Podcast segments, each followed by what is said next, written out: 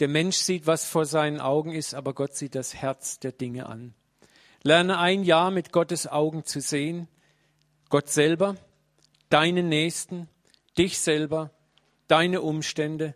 Lerne ein Jahr lang Schätze und Potenziale zu entdecken, wo du sonst vielleicht nur Negatives siehst. Lerne ein Jahr das Gute in dir, in deinem Nächsten, in deinen Herausforderungen und in Gott zu suchen und auch anzusprechen. Und erlebe dann, dass du genau das wirst, was du ansiehst und das hervorkommen wird, was du aussprichst. Wir werden diesen Flyer nächste Woche dann wohl hoffentlich als Flyer haben, dann könnt ihr den mitnehmen. Ich möchte mich nochmal bei Nelly bedanken. Das war ein sehr schönes Zeugnis und hat wunderbar zu dieser Vision gepasst. Ein Mensch, dem jahrzehntelang nur der Müll angesprochen wurde. Und was passiert, wenn plötzlich der Schatz adressiert wird? Was passiert, wenn wir plötzlich das Gute adressieren? Leben bricht hervor, Leben bricht raus. Und das ist genau das, was ich glaube, was Gott mit uns allen machen möchte.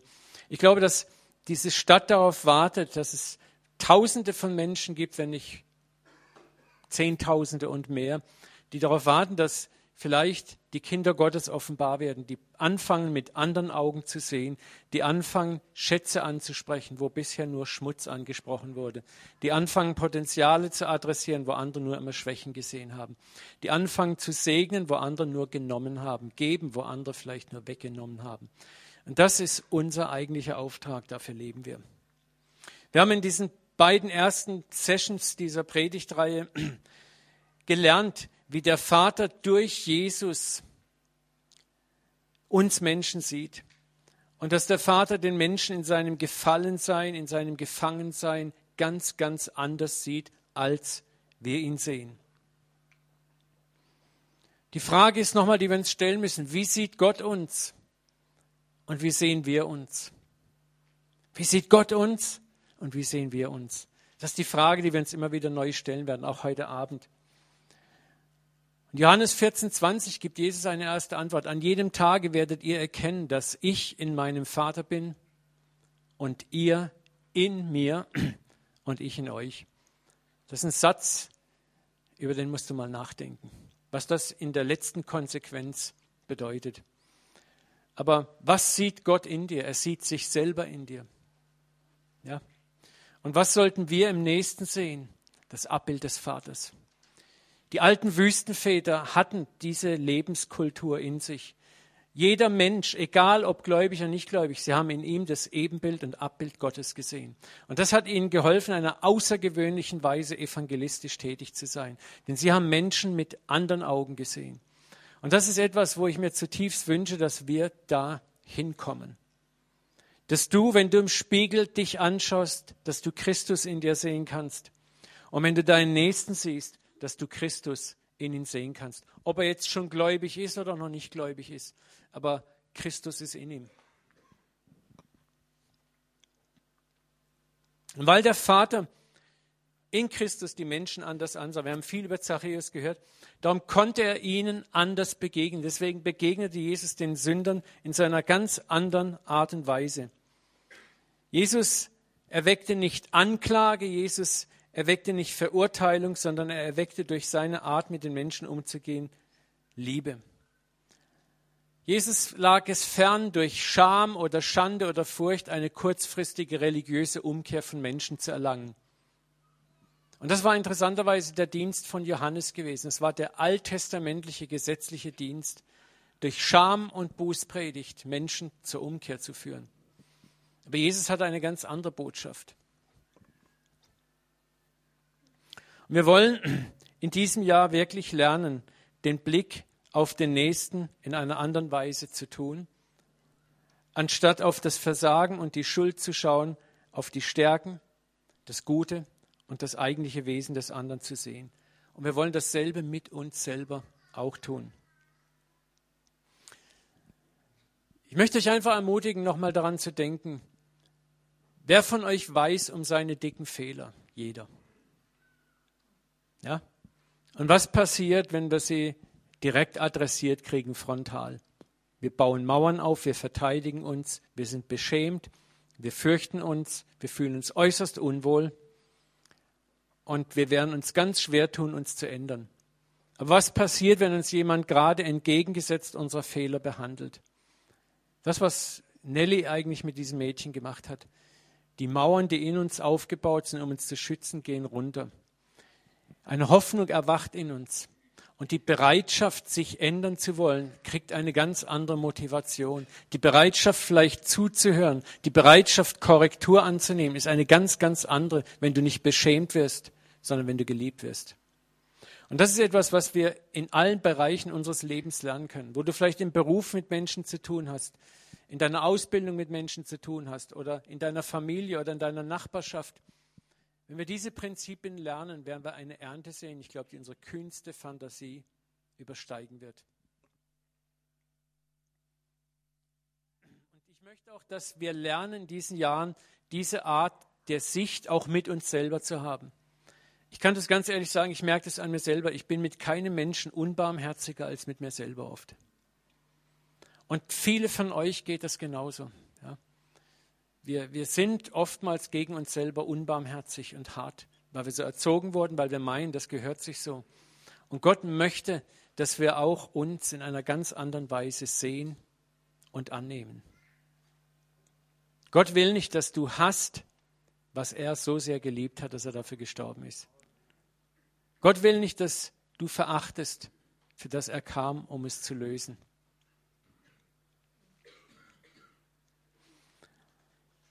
Sei barmherzig mit dir selber, sei geduldig mit dir selber, weil der Vater mit dir barmherzig ist und mit dir geduldig ist. Und deswegen wollen wir heute Abend das Thema von uns erstmal wegwenden und wir wollen einen weiteren Schatz entdecken. Und dieser Schatz ist der Schatz des Vaters. Wir wollen heute Abend den Schatz des Vaters, des himmlischen Vaters entdecken. Der Schatz, den wir im Vater haben. Ich habe diese Folie schon mal gezeigt. Wir werden es noch ein paar Mal dieses Jahr sehen, bis es in unserem Unterbewusstsein ist. Die Frage nochmal, welches Gottesbild haben wir in uns? Das ist so wichtig, dass wir uns diese Frage aufrichtig stellen. Was ist dein Gottesbild? Tendierst du mehr zu dem Gott auf der linken Seite, dem distanzierten, weit entfernten, eher strafenden, eher harten, eher heiligen Gott, der alles genau abrecht? Nicht.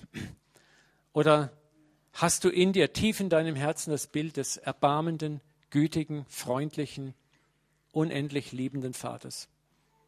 Und es geht nicht darum, was du als Theologie in dir hast. Als Theologie werden wir wahrscheinlich alle sagen, sind wir da drüben. Aber die Frage ist, was ist in deinem Unterbewusstsein? Darauf kommt es drauf an. Das Bild, das wir von Gott in uns tragen, definiert nämlich den christlichen Output, den wir in die Welt haben. So wie du Gott verstehst, wirst du der Welt gegenüber agieren. Und dieses Gottesbild wirst du der Welt auch bewusst oder unbewusst verkündigen. Und du kannst durchaus sagen, ja, Gott ist die Liebe, aber dein ganzes Verhalten, deine ganze persönliche Art spricht eine ganz andere Sprache. Und es geht darum, dass unser Unterbewusstsein mit dem Oberbewusstsein in Harmonie kommt. Und dann wird ein Mensch dir auch glauben, dass Gott die Liebe ist, weil er die Liebe in dir sieht. Versteht ihr das? Es geht nicht um die korrekte Theologie, es geht um das korrekte Herz. Und das ist ein himmelweiter Unterschied. Wir können alles über Gott wissen, unser Herz kann immer noch eine Milliarde Lichtjahre von ihm weit weg sein. Und Gott möchte das zusammenführen, dass unser Wissen und unser Herz eins werden. Und dass wenn ich sage, Gott ist die Liebe, dann ist er die Liebe hier und hier. Macht das Sinn für euch? Und so wie wir meinen, Gott zu verstehen, nochmal, so bezeugen wir ihn auch der Welt gegenüber. Und wenn wir ein verzerrtes Gottesbild haben, werden wir in unserer Umwelt auch verzerrt präsentieren. Denn Jesus sagt von uns selber, ihr werdet meine Zeugen sein. Und was ist ein Zeuge? Ein Zeuge bezeugt das, was er gesehen hat und gehört hat.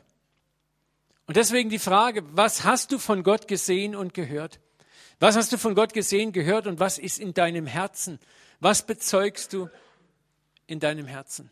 Und was strömt da raus zu den Menschen? Und ich möchte heute Abend ein bisschen nochmal Zeit darauf verwenden, wo kommt unser abendländisches Gottesbild her. Unsere Gottesbildnisse, die wir in uns tragen, haben nämlich eine philosophische Grundlage. Eine Grundlage, die von irgendwo herkommt. Wir haben nicht einfach nur ein Gottesbild, weil wir die Bibel gelesen haben. Denn wir haben die Bibel nicht nur gelesen, sondern irgendjemand hat uns zu einem irgendeinem Zeitpunkt auch die Bibel interpretiert. Das war vielleicht hier der Lehrer, der Pastor, das war vielleicht Bücher, das waren andere Menschen. Und wir übernehmen, das ist ganz normal, auch diese Sichtweisen. Und es ist gut, von Zeit zu Zeit auch immer wieder unsere Paradigmen, die Brillen, durch die wir die Welt betrachten, durch die wir Gott betrachten, abzunehmen, anzuschauen und zu gucken, ob die noch sauber sind.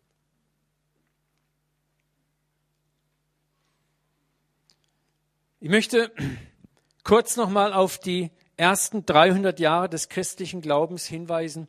Und ich beschäftige mich sehr intensiv mit diesem Thema und bin erstaunt, zum Teil erschrocken und zum Teil fasziniert zu sehen, wie es wirklich in den ersten 300 Jahren, welches Gottesbild dort in der jungen christlichen Kirche vorherrschte und was dann danach eigentlich geschah.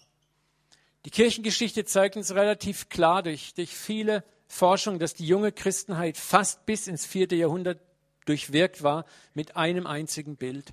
Gott als liebenden Vater, der sich nach seinen Kindern ausstreckt um sie zu finden und zu retten. Die vollzogene Erlösung, die Auferstehung, die Trinität. Erlösung. Das waren, es war, viele sagen, es war das hellste Zeitalter der Kirche schlechthin. Und damals war das ganze Evangelium überwiegend, das war in Griechisch geschrieben und die frühen Kirchenväter, das war ihre Muttersprache. Die verstanden das. Und dann kam im vierten Jahrhundert, das habe ich euch neulich schon gesagt, kam die Ära, brach die Ära der lateinischen Kirchenväter an, besonders unter Augustinus. Augustinus wuchs auf in der römischen Welt. Griechisch verstand er kaum. Und Latein wurde zur Sprache der Kirche in den kommenden Jahrhunderten. Und es ist interessant, sich damit mal ein bisschen auseinanderzusetzen, wie das römische Denken das Kaiserreichdenken nun anfing, die junge Kirche zu prägen. Ich habe hier mal eine Präsentation vorbereitet, die ist sehr interessant. Was ihr hier seht, ist der Thron des römischen Imperators um 200 nach Christus. Ihr seht, da waren die, es waren riesige Stufen. So, wenn jemand kam, dann musste da die Stufen, der Kaiser war weit entrückt oben. Jetzt schaut mal das nächste Bild an. Das war der Thronraum des Papstes um 1210. Da sitzt der Papst.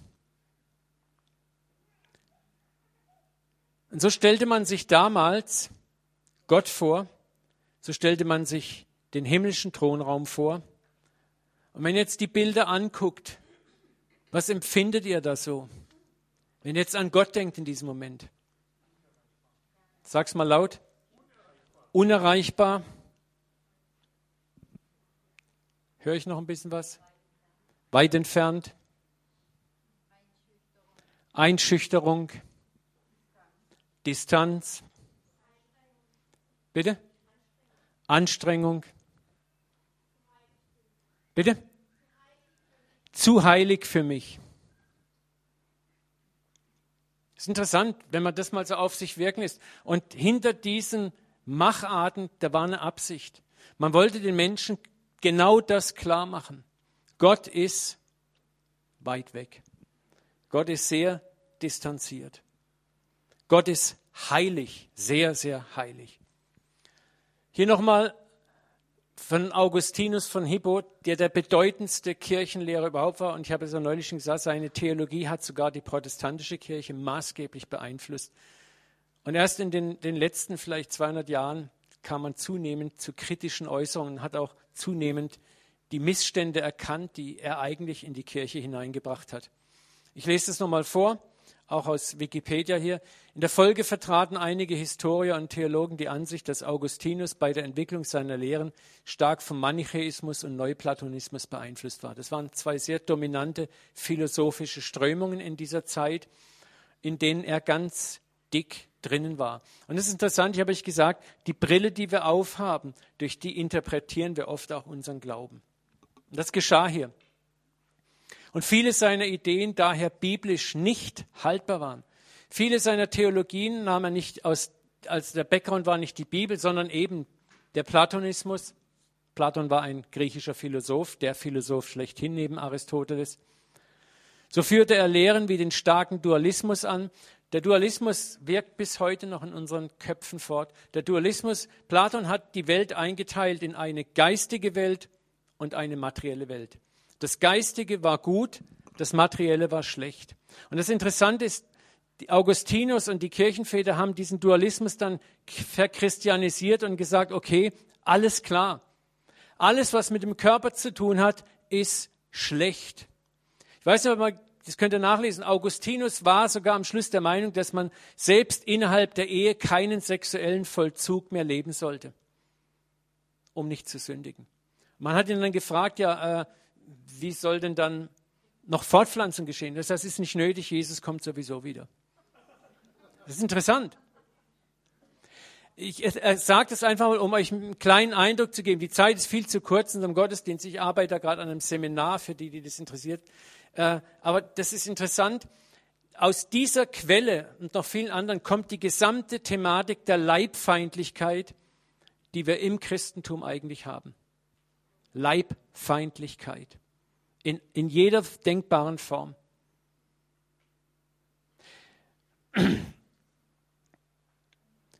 Und im Dualismus war man der Meinung, alles Leibliche ist schlecht, nur das Geistige ist gut. Da war, da war auch die geistigen Berufe waren okay, Priester, Mönch, Nonne und alles andere, andere war zweitrangig. Und das ist manchmal bis heute noch, dass wir nicht verstehen, dass zum Beispiel dein Job, den du machst, das ist genauso Gottesdienst wie mein Gerede hier am Sonntag. Ja? Wenn du deinen Job von Montag bis Freitag gut machst, dann machst du einen Gottesdienst und du ehrst Gott damit. Und ich möchte aber sagen, Gott hat Freude an deiner Arbeit. Wir werden nächsten Sonntag viel mehr darüber hören. Gott hat Freude an deiner Arbeit. Gott hat Freude an dem, was du vorhast. Koi. Ich kann das immer wieder sehen, wie er sich freut dran.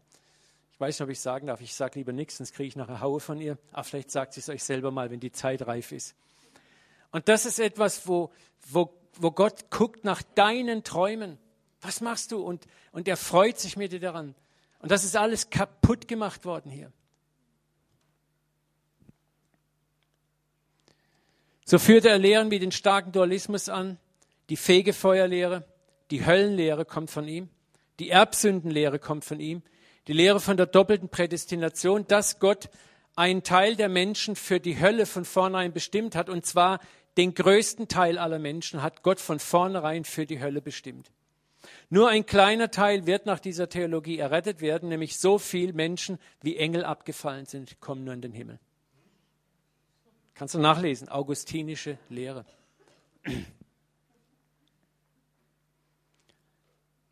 Die Kirche lehrt es heute nicht mehr, die katholische Kirche, muss man klar sagen, aber das war über viele Jahre war das das dominante Bild, Massa damnata, die Masse wird verdammt. Und du musst dir die Angst vorstellen, die das 1200 Jahre ausgelöst hat in den Menschen.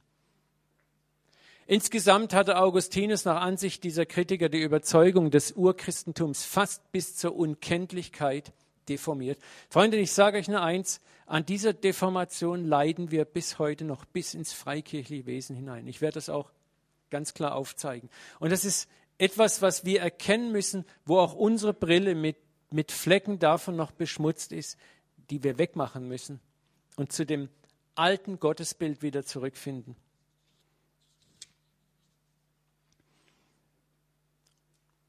Das Christentum ist interessant, was da passierte, deformierte sich immer mehr von einem liebenden Vater, der sich bereits mit seiner Kreatur versöhnt hat in Christus nach 2. Korinther 5,19, wurde es hin verdreht zu einem distanzierten, heiligen und immer noch zornigen Gott, der immer noch versöhnt werden muss.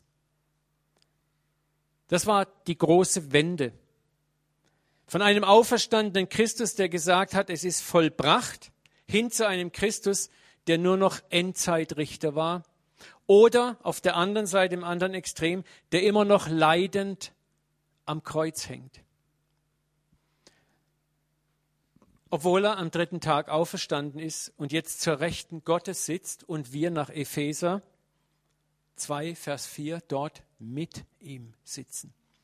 Ich war jetzt gerade im Krankenhaus vorhin Silberbesuch, dann sind wir da bei der Kapelle vorbeigegangen. Da war ein überdimensionales Kreuz mit einem überdimensionalen Jesus, der da hing. Und ich habe gedacht, ja, oh. ich möchte euch etwas zeigen. Das ist interessant. Bis ins dritte Jahrhundert war das Kreuz als christliches Symbol überhaupt nicht verwendet worden. Es war unbekannt. Das eigentliche christliche Symbol, was du in den Katakomben findest, du nur immer das XP. Daher kommt auch Windows XP.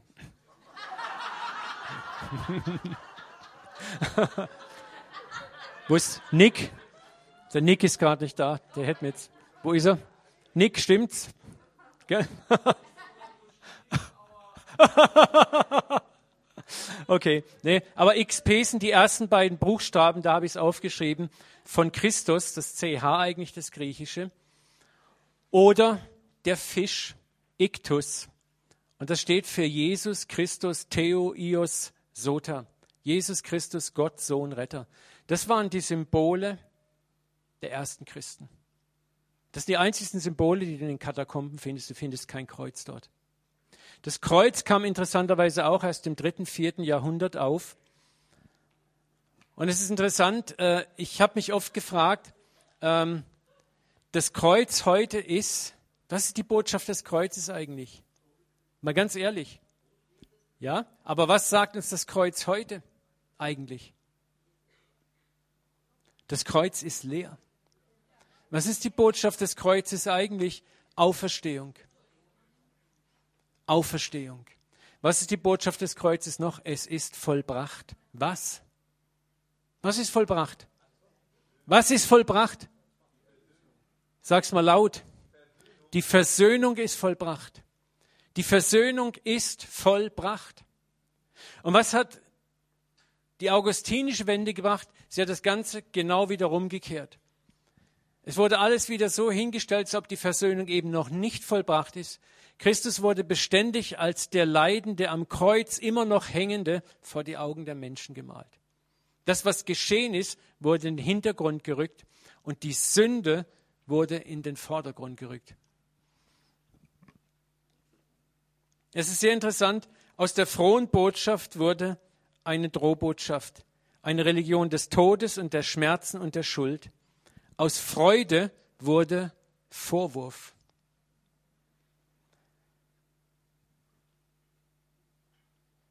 Und die Auferstehung und die Rechtfertigung, unser erlöster Stand, wurde immer mehr in den Hintergrund gerückt. Und unsere Schuld wurde in den Vordergrund gerückt. Und es ist krass zu sehen, bis heute auch in vielen evangelikalen Gruppierungen, ist das Christentum hat primär mehr mit Schuld zu tun als mit Vergebung oder oft gleich viel. Schuld wurde regelrecht zum Zentrum des christlichen Glaubens und mit Schuld begann man besonders im Mittelalter den Menschen durch Scham und Furcht zu manipulieren, zu kontrollieren und zu binden. Ein System, was bis heute noch sehr gut funktioniert. Es gibt auch heute noch viele Kirchen und Freikirchen, in denen mit Scham, Furcht und Angst die Mitglieder bei der Stange gehalten werden. Warum erzähle ich euch das alles? Weil wenn du mal auf die Straße gehst und mit Menschen redest, ist es genau das, was sie dem Christentum eigentlich vorwerfen. Es ist genau das, was sie vom Christentum im Kopf haben.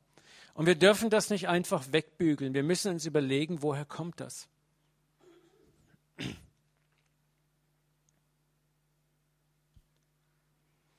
Die Resultate dieser Wende, wie gesagt, sind bis heute noch aktiv. Ich habe die letzten Male darüber gepredigt, über die Erlösung. Wir haben in der evangelikalen Szene das Ja-Aber-Evangelium. Du bist errettet, wenn. Du bist erlöst, falls.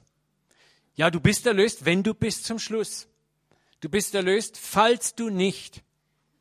Und diese anfängliche Freude über die Erlösung wird ganz schnell verwandelt in den Horror, eigentlich bin ja ich selber zuständig für meine Erlösung. Wenn ich nicht dranbleibe, wenn ich nicht das mache, wenn ich nicht jenes mache, dann kann es ja doch sein, dass ich kurz vor der Ziellinie weggeschossen werde.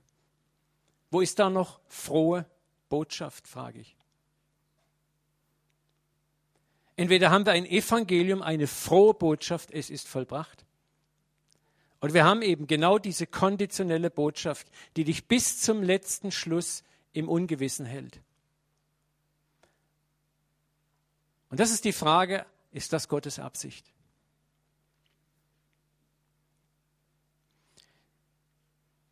Was produziert dieser Glaube? Er produziert Christen, die überwiegend aus Scham, Angst und Furcht reagieren. Ein Glaubensverständnis, das den Christen aus seiner Schuld definiert, anstatt aus Liebe und Vergebung. Und ich glaube nicht, dass das Gottes Absicht war. Und sind wir mal ganz ehrlich, wie läuft heute Evangelisation zum großen Teil ab? Wir sagen den Menschen zunächst mal, was sie nicht sind, was sie nicht haben und wie schlecht sie sind. Wir reden nicht darüber, wie Gott sie sieht, weil wir es selber gar nicht wissen. Wir haben vermittelt den Eindruck, Gott hasst euch, Gott mag euch nicht, Gott ist sauer auf euch und ihr tut besser dran, dass ihr euch jetzt mal erstmal mit Gott versöhnt, bevor wir miteinander reden können. Und das ist das, warum ich so viel Schwerpunkt in den ersten beiden Predigen auf Zachäus gelegt habe. Genauso hat Jesus mit den Sündern eben nicht gehandelt. Er gab ihnen erstmal die Hand. Er zeigte ihnen erstmal, wer sie in seinen Augen wirklich waren. Und das riss die Herzen dieser Menschen weit, weit auf. Und der Teufel hat das Gegenteil im Sinn. Er möchte Gott weit in die hintersten Ränge schieben, so wie dieses Imperatorenbild, den Thron, weit, weit weg. Es kostet dich sehr viel, zu Gott zu kommen. So wie du bist, kannst du überhaupt nicht kommen. Du musst erst mal zu Kreuze kriechen.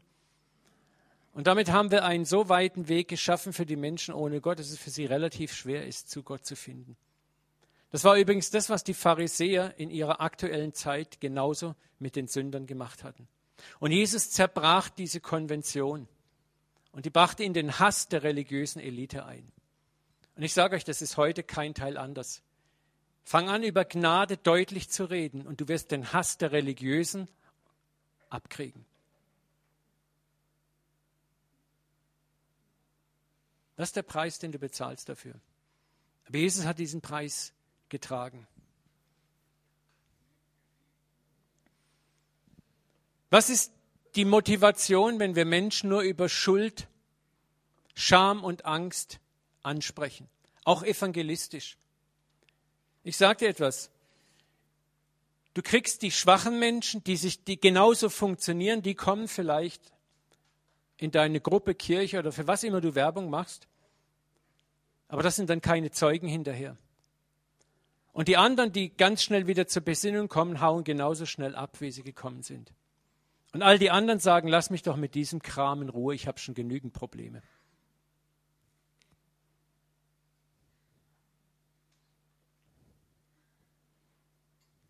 Wir haben so viele Dinge in den letzten Tagen erlebt, auch im Krankenhaus, wo wir mit Leuten in, in Gespräche und Kontakte kamen. Das war einfach krass zu sehen, wenn die Leute das erste Mal anfangen, von der Liebe Gottes zu hören, wo du merkst, da haben sie noch nie von gehört. Noch nie von gehört. Und es ist eine ganz andere Offenheit. Ich möchte euch fragen, glaubt ihr wirklich, dass Gott an Menschen interessiert ist, die sich für ihn entscheiden als die zweite Wahl? Die sagen, also bevor ich in die Hölle komme, entscheide ich mich lieber für Gott. Das ist oft das, was wir den Menschen androhen. Wenn du dich nicht für Jesus entscheidest, dann kommst du in die Hölle. Ich mache mir jetzt bewusst ein bisschen schwarz-weiß. Ich weiß, dass wir das im CZK hier nicht machen, aber ich rede mal allgemein draußen. Ja? Ist das Gottes Absicht? Ich frage dich, denk mal bitte drüber nach und schieb's nicht einfach nur so weg von dir. Ist das Gottes Absicht, den Himmel zu bevölkern mit Menschen, die dort sitzen, weil sie sagen, naja, also ich hätte ja schon gern, wäre ja schon gern woanders, ne? aber da wäre ich auch lieber nicht in der Hölle, also entscheide ich mich lieber für dich. Das war das, das Bild, das die Kirche über Jahrtausende vermittelt hat. Aber was sagt uns die Bibel? 1. Johannes 4,18. Furcht ist nicht in der Liebe. Kann man dazu Amen sagen? Sondern die völlige Liebe treibt Furcht aus. Freunde, wenn wir mit Menschen über Jesus sprechen und wenn es um Entscheidung für Jesus geht, dürfte Furcht kein Thema sein. Denn die Furcht macht Pein, die Furcht macht Angst. Wer sich aber fürchtet, ist nicht vollkommen geworden in der Liebe. Wenn deine Entscheidung für Christus mit Furcht zu tun hat, deine Entscheidung für den Vater mit Furcht zu tun hat, dass wenn ich es nicht tue, dann komme ich vielleicht in die Hölle. Ich sage dir etwas Knallhartes, auch wenn du mich nicht magst dafür, dann stimmt was mit deinem Glauben nicht. Dann stimmt was mit deiner Liebe nicht. Und jetzt kommt die eigentliche Ansage, wir lieben, weil er uns zuerst geliebt hat. Und was setzt das voraus? Was setzt das voraus? Dass du diese Liebe erst einmal verstehst. Weißt du, was das Erste ist, was Gott möchte? Das aller, aller, aller, allererste, vor allem anderen. Er will, dass du eine Erfahrung hast, dass du selber geliebt bist. Das gilt für dich, lieber Christenmensch hier im Raum, und das gilt für jeden, der Gott noch nicht kennt. Das ist das Erste, was Gott initiieren möchte, dass der andere spürt, der Papa hat dich lieb. Bevor wir über Forderungen, über Heiligkeit, über Sünde und so weiter, der Papa hat dich lieb. Was war das, was Jesus denn machte, als er zu Zachäus ging und sagt, ich muss heute bei dir zu Gast sein? Das war genau diese Ansage. Ich hab dich lieb. Du bist würdig, du bist wertvoll. Du bist kein Unmensch, kein Monster in meinen Augen. Ja, aber ich bin doch ein Betrüger. Ich muss heute bei dir zu Gast sein. Ich hab dich lieb. Wir lieben, weil er uns zuerst geliebt hat. Von ihm kommt alles, sagt Paulus, und zu ihm geht alles. Auch die Liebe, ihn lieben zu können, ist ein Geschenk von ihm an uns. Und das ist das Evangelium, worum es eigentlich geht, dass wir lernen müssen. Und diesen Schatz im anderen zu entdecken, zu sehen, wie Gott den Menschen ohne Gott liebt, wie er den schwachen Christen liebt. Und das zu adressieren, das in jedem Menschen zu sehen wird unser Verhalten ändern, wird unsere Sprache ändern, wird unsere ganzen Aktionen ändern. Und ich, ich glaube, dass das die Reformation ist, auf die Gott so sehnsüchtig wartet.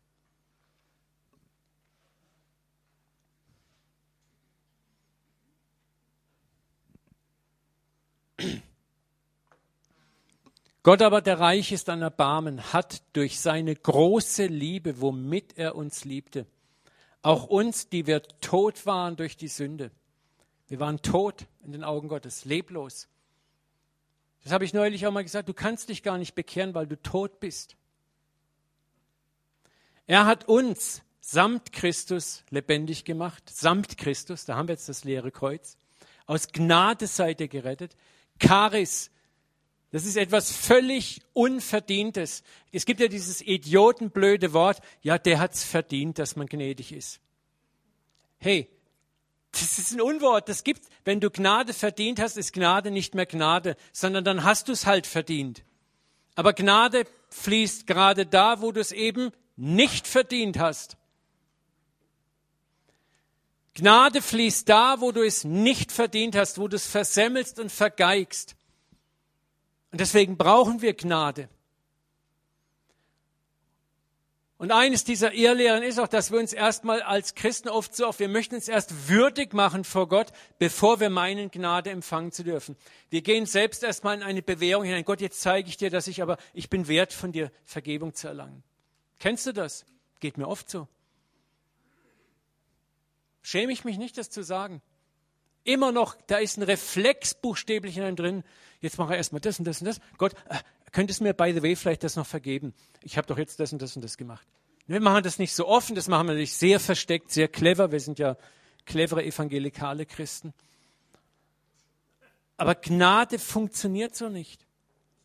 Und jetzt geht's weiter und er hat uns mit auferweckt, mit versetzt in die himmlischen Regionen in Christus Jesus, in Christus Jesus. Wo bist du jetzt eigentlich als Christ?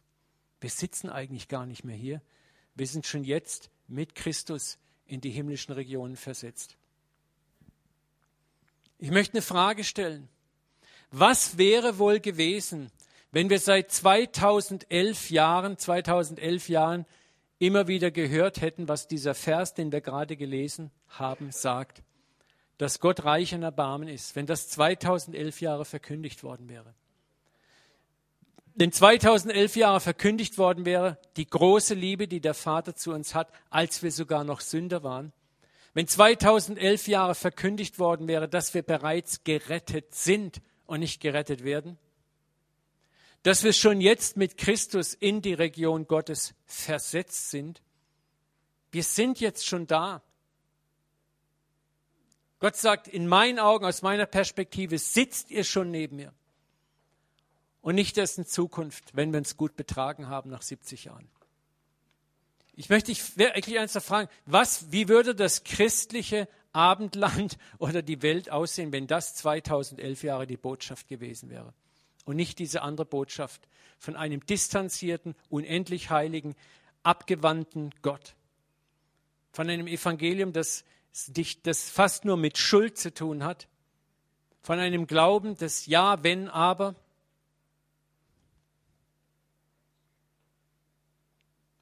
Räumen wir jetzt mal mit einigen Irrtümern über den Vater auf und entdecken den Schatz in unserem liebenden Papa, den uns der Sohn völlig zeigt. Einer der ganz großen Irrtümer ist, dass wir Gott oft mit unseren eigenen Gefühlen und Wahrnehmungen vergleichen. Wir machen Gott häufig uns Menschen gleich. Wir glauben, Gott fühlt, wie wir fühlen. Gott sieht, wie wir sehen. Gott denkt, wie wir denken. Das ist ein Irrtum. Ein anderes Problem, das wir haben, ist Zeit. Wir glauben, dass Gott Zeit genauso wahrnimmt wie wir auch. Gott lebt über der Zeit, außerhalb der Zeit. Zeit existiert nur für uns Menschen. Für Gott existiert Zeit in der Form, wie wir sie wahrnehmen, nicht. Gehen wir einmal ganz an den Anfang unserer menschlichen Schöpfung zurück. Für nicht wenige Christen ist der Sündenfall des Menschen etwas, das verhindert hätte werden können, wenn Adam sich ein bisschen mehr zusammengerissen hätte.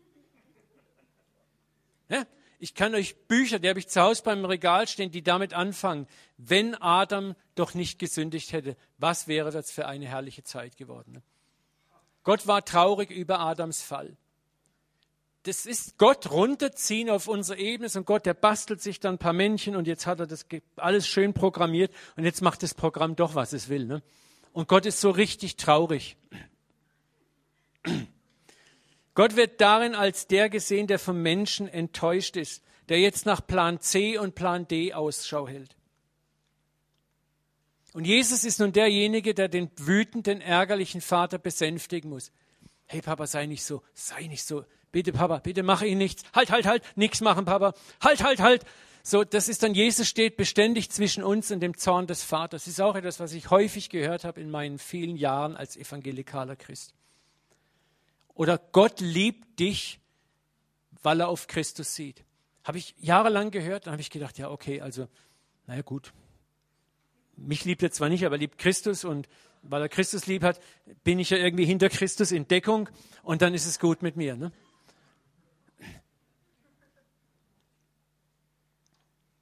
Der Vater akzeptiert mich nur, weil Jesus permanent da ist und mich vor seinen Schlägen bewahrt. Aber wie sieht der Vater uns wirklich? Ist Jesus der, der ihn dauernd besänftigt und zurückhält? Liebt der Vater uns nur wegen Jesus? So, wenn er uns anguckt, denkt er, oh, naja, gut, aber Jesus hat es mir jetzt aufgehalst, jetzt habe ich es halt am Sack. Ne? Äh, äh, nicht, äh, ich meine, ja. Ihr wisst, was ich meine. Okay, jetzt kommen wieder E-Mails. Also ich, Vergebung, Entschuldigung, das habe ich so nicht gemeint. Okay, okay, gut, gut, weiter, weiter. Lesen wir mal das. Gott war in Christus und versöhnte die Welt mit ihm selber und rechnete ihnen ihre Sünden nicht zu und hat unter uns aufgerichtet das Wort von der Versöhnung. Hey, wer war in Christus? Die ganze Fülle der Gottheit war leibhaftig in Christus. Die ganze Fülle war leibhaftig. Da ist kein Gott im Himmel, der verärgert ist über den Menschen, sondern da ist ein Gott, der, der von Anfang an geplant hat, der wusste, was passieren würde. Einen anderen Vers möchte ich nochmal lesen. Das ist äh, im Johannes, muss mal gucken, wo haben wir das? Den habe ich, glaube ich, verschluckt.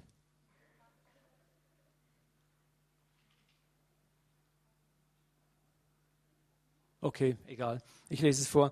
An diesem Tag werdet ihr bitten in meinem Namen und ich sage euch nicht, dass ich den Vater für euch bitte. Denn er selbst, der Vater, hat euch lieb. Nochmal, an jedem Tage werdet ihr bitten in meinem Namen.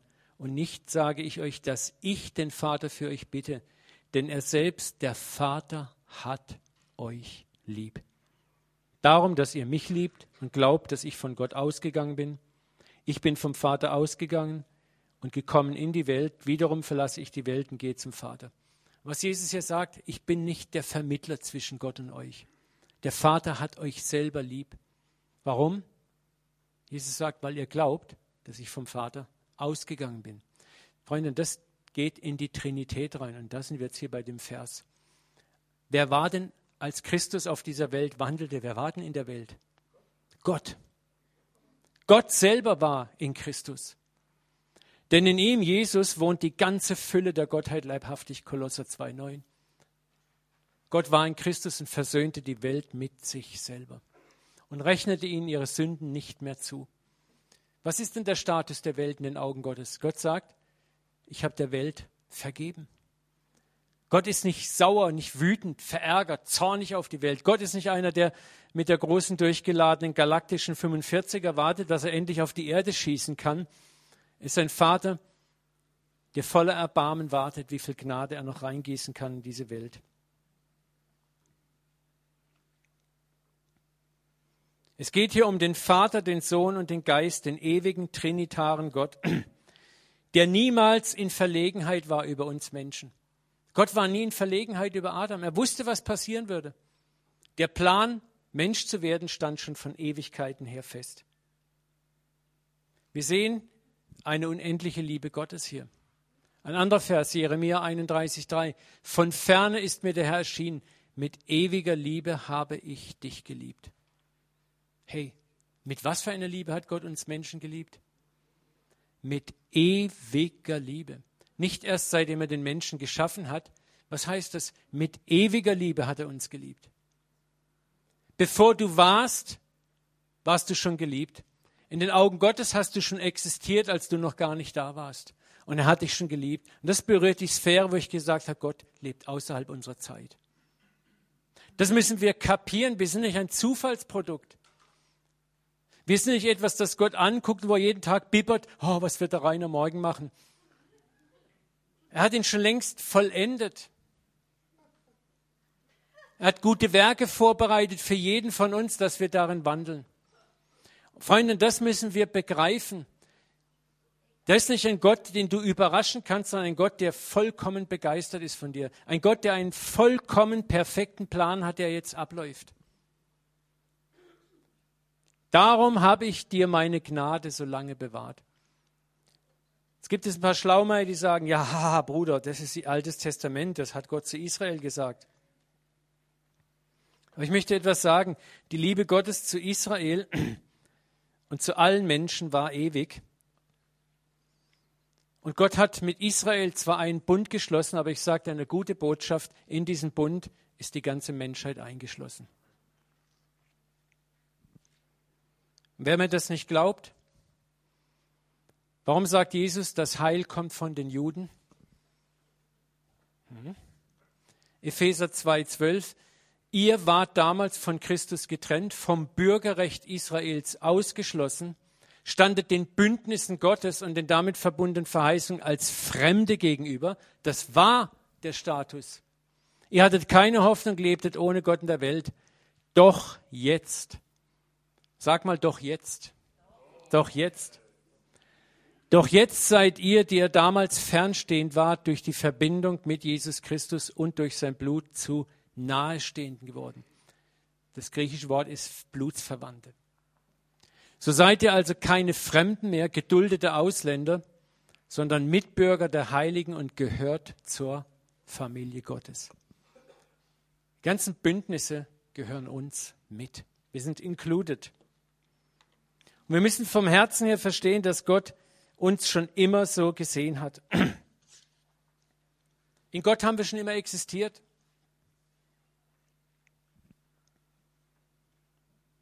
Darf ich euch einen anderen Vers zeigen, der die Ewigkeit berührt? Ich weiß, es ist heute Abend ein bisschen theologisch, aber Freunde, es ist so wichtig, dass ihr das auch mal durchkaut für euch, durchbuchstabiert. Und nicht nur immer das nette Tralala. Offenbarung 13,8. Das Lamm, das geschlachtet ist von Grundlegung der Welt an. Genau übersetzt heißt es vor Grundlegung der Welt. Wann ist Jesus geschlachtet worden? Bevor diese Welt geschaffen wurde. Wer es nicht glaubt, 1. Petrus 1,20, schon vor Erschaffung der Welt ist er, Jesus, zu diesem Opfer ausgesucht worden. Wegen euch aber erst in dieser letzten Zeit erschienen. Freunde, das war die Lehre der ersten Christen. Sie hatten ein ganz klares Verständnis. Unsere Sünde, der Heilsplan Gottes ist nicht ein, oh, da ist was passiert, schnell, Plan her, Plan her, sondern das ist etwas, was schon von aller Ewigkeit klar war. Als Gott sagte, wir werden Menschen schaffen, wusste Gott schon, ich muss dem Menschen aber einen freien Willen geben. Der Mensch wird den freien Willen missbrauchen. Für diesen Missbrauch muss jemand bezahlen. Das bin ich, Platzhalter Gott Jesus. Okay, alles klar, Trinität, jawohl, wir haben den Plan fix und fertig. So und ich werde in diesen Platz reingehen. Alles klar, wie machen wir weiter? Ja gut, wir lassen jetzt noch ein bisschen Zeit vergehen und dann läuft der Plan. Und die Trinität saß im Himmel. Und als Adam dann schließlich an den Baum doch hingeht, dann war nicht Gott so, oh, jetzt hat er es doch gemacht, sondern Gott war ganz cool drauf. Er wusste, was jetzt passiert. Gott sagt, es läuft alles nach Plan. Wir werden in diesem Jahr noch eine Reihe haben über die verlorenen Söhne und da werden uns Augen aufgehen. Der Sündenfall war programmiert, der Sündenfall war absolut notwendig. Der Sündenfall zeigt Gottes Liebe zu uns. Der Baum der Erkenntnis, dass Gott den Zugang gewährt, zeigt, dass Gott uns respektiert. Gott hätte uns von Anfang an als willenlose Zombies schaffen können. Klatscht, kriegst gleich meinen Heiligen Geist, Uwe, und bist so einer, wie ich ihn möchte. Aber Gott sagt, nein, ich möchte zuerst, dass du die Chance hast, ohne meinen Geist zu leben. Dass du schmeckst, wie es ist. Und nachdem du dann gespürt hast, wie es ist, ohne meinen Geist, dann komme ich und habe das Angebot. Sag, wie wäre es jetzt mal so zu leben wie ich? Heute bin ich so, heute sage, Herr, oh, bitte komm endlich. Mehr davon. Ich will, dass dein Reich kommt. Ja? Ich habe keinen Bock mehr auf mein Reich. Aber ich bin froh für die andere Erfahrung.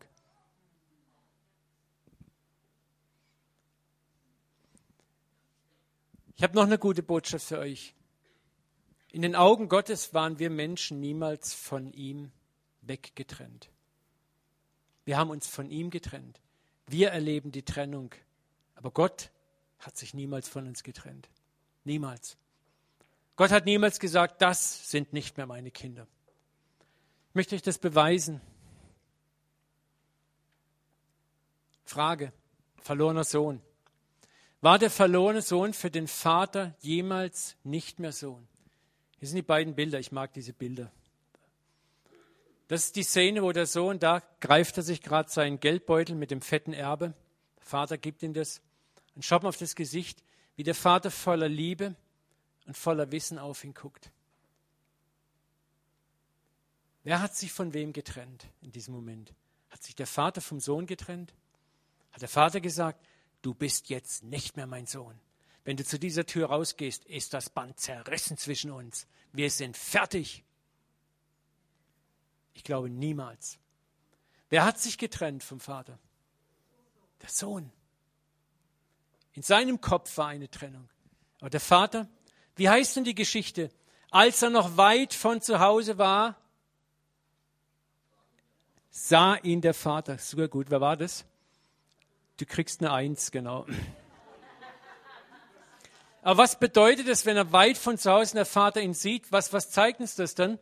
Was hat der Vater gemacht? Der hat die ganze Zeit geguckt. Der hat damit gerechnet. Er wusste, mein Schlingel kommt wieder zurück. Und er wusste, er wird mit einer ganz blöden Ausrede kommen. Als der Sohn dann kommt, sagt, oh Vater, ich habe gesündigt und habe dies bitte lass mich Sklave sein. Ich habe ja neulich schon gesagt, der Vater reagiert überhaupt gar nicht. Er hängt ihm das Gewand um. Amen. War der verlorene Sohn für den Vater jemals nicht Sohn? Niemals. Der Vater hat ihn immer gesehen als den Sohn, immer als den geliebten Sohn gesehen. Der Vater wusste, dass das passieren würde mit seinem Jungen.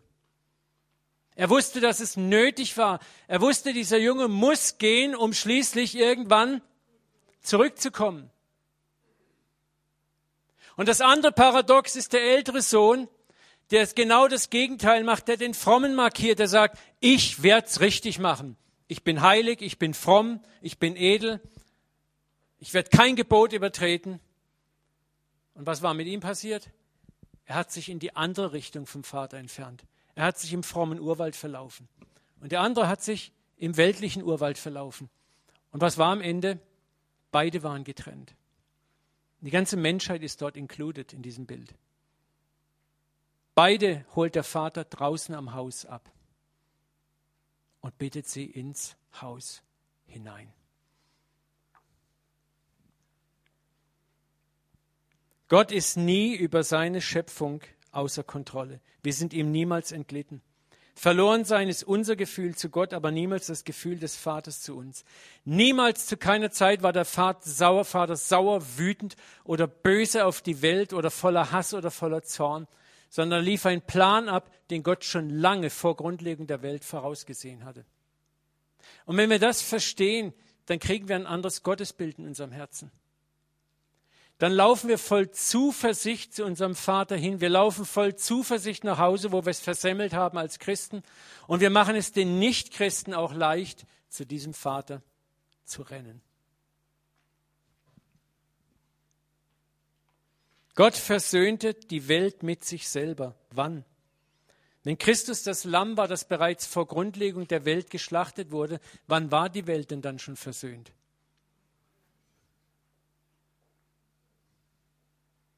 Vor Grundlegung der Welt. Das berührt wieder das Thema Zeit. Gott lebt außerhalb der Zeit. Aber wir müssen da reinpressen mit unserem Kopf, um dieses falsche Gottesbild eines Gottes, der da sitzt und sauer ist, ein für alle Mal aus unserem Köpfen und Leben rauszukriegen. Und dieser Welt den wahren Vater zu präsentieren, einen liebenden, gütigen, erbarmenden Vater. Wir sind am Ende gleich. Ich möchte nochmal Kolosser 1, 15 bis 17 lesen, der das nochmal so wunderbar klar macht. Jesus, welcher das Ebenbild des unsichtbaren Gottes ist, der Erstgeborene aller Kreatur in ihm ist alles erschaffen worden, was im Himmel und was auf der Erde ist. Das Sichtbare, das Unsichtbare, es seien Throne, Herrschaften, Fürstentümer oder Gewalten. Alles ist durch ihn, für ihn geschaffen worden. Er ist vor allem oder er war vor allem und alles besteht in ihm. Sind das nur dumme philosophische Gedanken? Aber dieser Vers zeigt, dass die, diese Pläne, die sich heute abspielen vor unseren Augen, schon lange in den Augen Gottes passiert sind. Wir haben in Christus schon existiert vor Grundlegung der Welt. Er erhält das ganze All mit seinem Wort, sagt die Bibel. Wir sind mit ihm unauflöslich verbunden. Er ist nicht enttäuscht von uns. Er ist nicht entsetzt über uns. Das ist ein Vater, der uns unendlich liebt und der darauf wartet, dass wir zu ihm zurückkommen.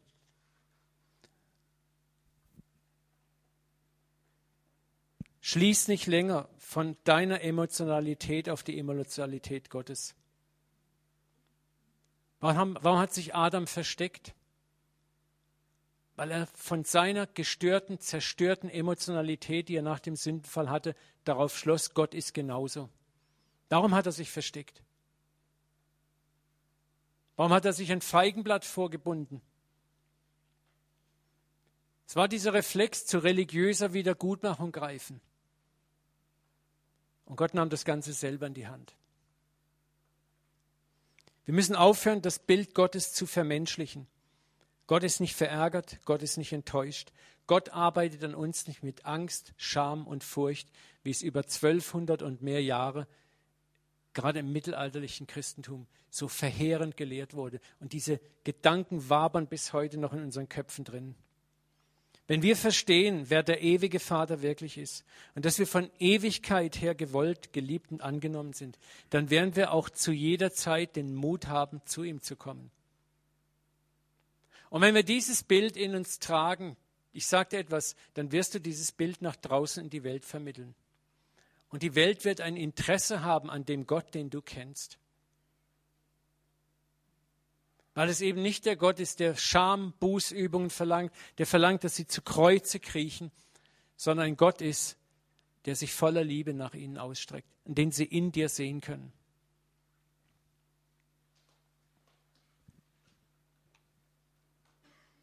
Möchte abschließen mit Jeremia 31,3.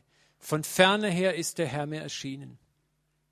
Mit ewiger Liebe habe ich dich geliebt. Darum habe ich dir meine Gnade so lange bewahrt. Vater, und ich bete, dass du uns jetzt hilfst, dieses Schwarzbrotwort, dieses schwere Wort zu verstehen. Ich möchte dir einfach danken, Papa, dass du der ewige Gott bist, der uns von Ewigkeit her geschaffen hat, in dessen Augen wir schon von Ewigkeit her existiert haben, was wir nicht verstehen können, weil wir in Zeit und Raum leben. Aber dein Wort sagt es klipp und klar. Vater, und so danke ich dir, dass du niemals zu keinem Zeitpunkt über uns Menschen enttäuscht warst und über uns Christen enttäuscht bist. Danke, dass du jeden hier im Raum von Angesicht, von Ewigkeit her kennst, Vater. Dass du jeden bereitet hast und geschaffen hast. Du kennst jedes Härchen jeden Leberfleck. Du hast selber gesagt, kein Haar von uns fällt auf den Boden, ohne dass du es nicht merkst. Vater, danke, dass du einen vollkommenen Plan für unser Heil hast, dass du von Ewigkeit her eine Sehnsucht hattest nach Kindern, nach einem Gegenüber, nach einer Familie. Dass du das in der Trinität in Jesus vorgebildet hast. Danke, dass wir nicht irgendwie in dir aufgehen am Ende in eine gesichtslose Masse, sondern dass du uns Individualität gegeben hast. Danke, Vater, dass du uns den Raum gegeben hast, selber unsere Entscheidung zu treffen gegen dich dass du uns erlaubst, Vater, dieses Leben ohne dich oder neben dir auch zu leben und zu spüren, wie hässlich, wie schlimm und wie eklig es ist. Herr, dass wir auch jetzt die Chance haben, umzukehren und dass, dass du jetzt auch sagen kannst, okay, und sei dir jetzt soweit, meinen Geist zu akzeptieren. Und wir sehen uns danach, Vater. Danke, dass wir die Erstlinge deiner Liebe sind, dass wir die Erstlinge deiner Liebe sind, die Erstlingsfrucht, die du dir gewonnen hast, Vater dass wir es erkennen durften, das ist unendliche Gnade von dir. Und wir sehnen uns, dass dein Reich kommt, Vater. Und wir beten, dass du uns zu herausragenden Repräsentanten dieses Reiches machst, Vater. Herr, dass wir Männer und Frauen werden, die in der Lage sind, diese unendliche Liebe, die du zu dieser Welt auch hast, perfekt wiederzuspiegeln. Gib uns den Geist, den Jesus hatte. Das sind die Sünder in Scharen nachgerannt sind diese Fähigkeit, das Gute im anderen Menschen zu sehen und zu adressieren, auch wenn das menschliche Auge nur Schutt, Dreck und Müll sieht. Gib uns die Fähigkeit, auch uns selber mit anderen Augen anzuschauen, Vater. Die Schätze zu sehen, die du in uns siehst, wo wir manchmal in uns selber nur Dreck, Müll und Elend sehen, wo wir frustriert sind über uns selber. Vater, da sprichst du heute auch einigen in der Nacht neu zu, wie du sie siehst. Voller Liebe, voller Zärtlichkeit, voller Güte. Danke, dass du so sehr vollkommen anders bist, als wir es sind, Vater. Und danke, dass wir an der Schwelle zu einer neuen Reformation stehen, wo dein Ebenbild, Vater, sichtbar wird allen Menschen. Danke, dass es in den Propheten gesagt ist, dass die Herrlichkeit und die Erkenntnis des Herrn die Erde überfluten wird wie die Wasser. Und wir sehen uns, dass diese Zeit kommt, Vater, wo dein Ebenbild sichtbar wird für jeden Menschen. In Jesu Namen. Amen. Amen. Amen.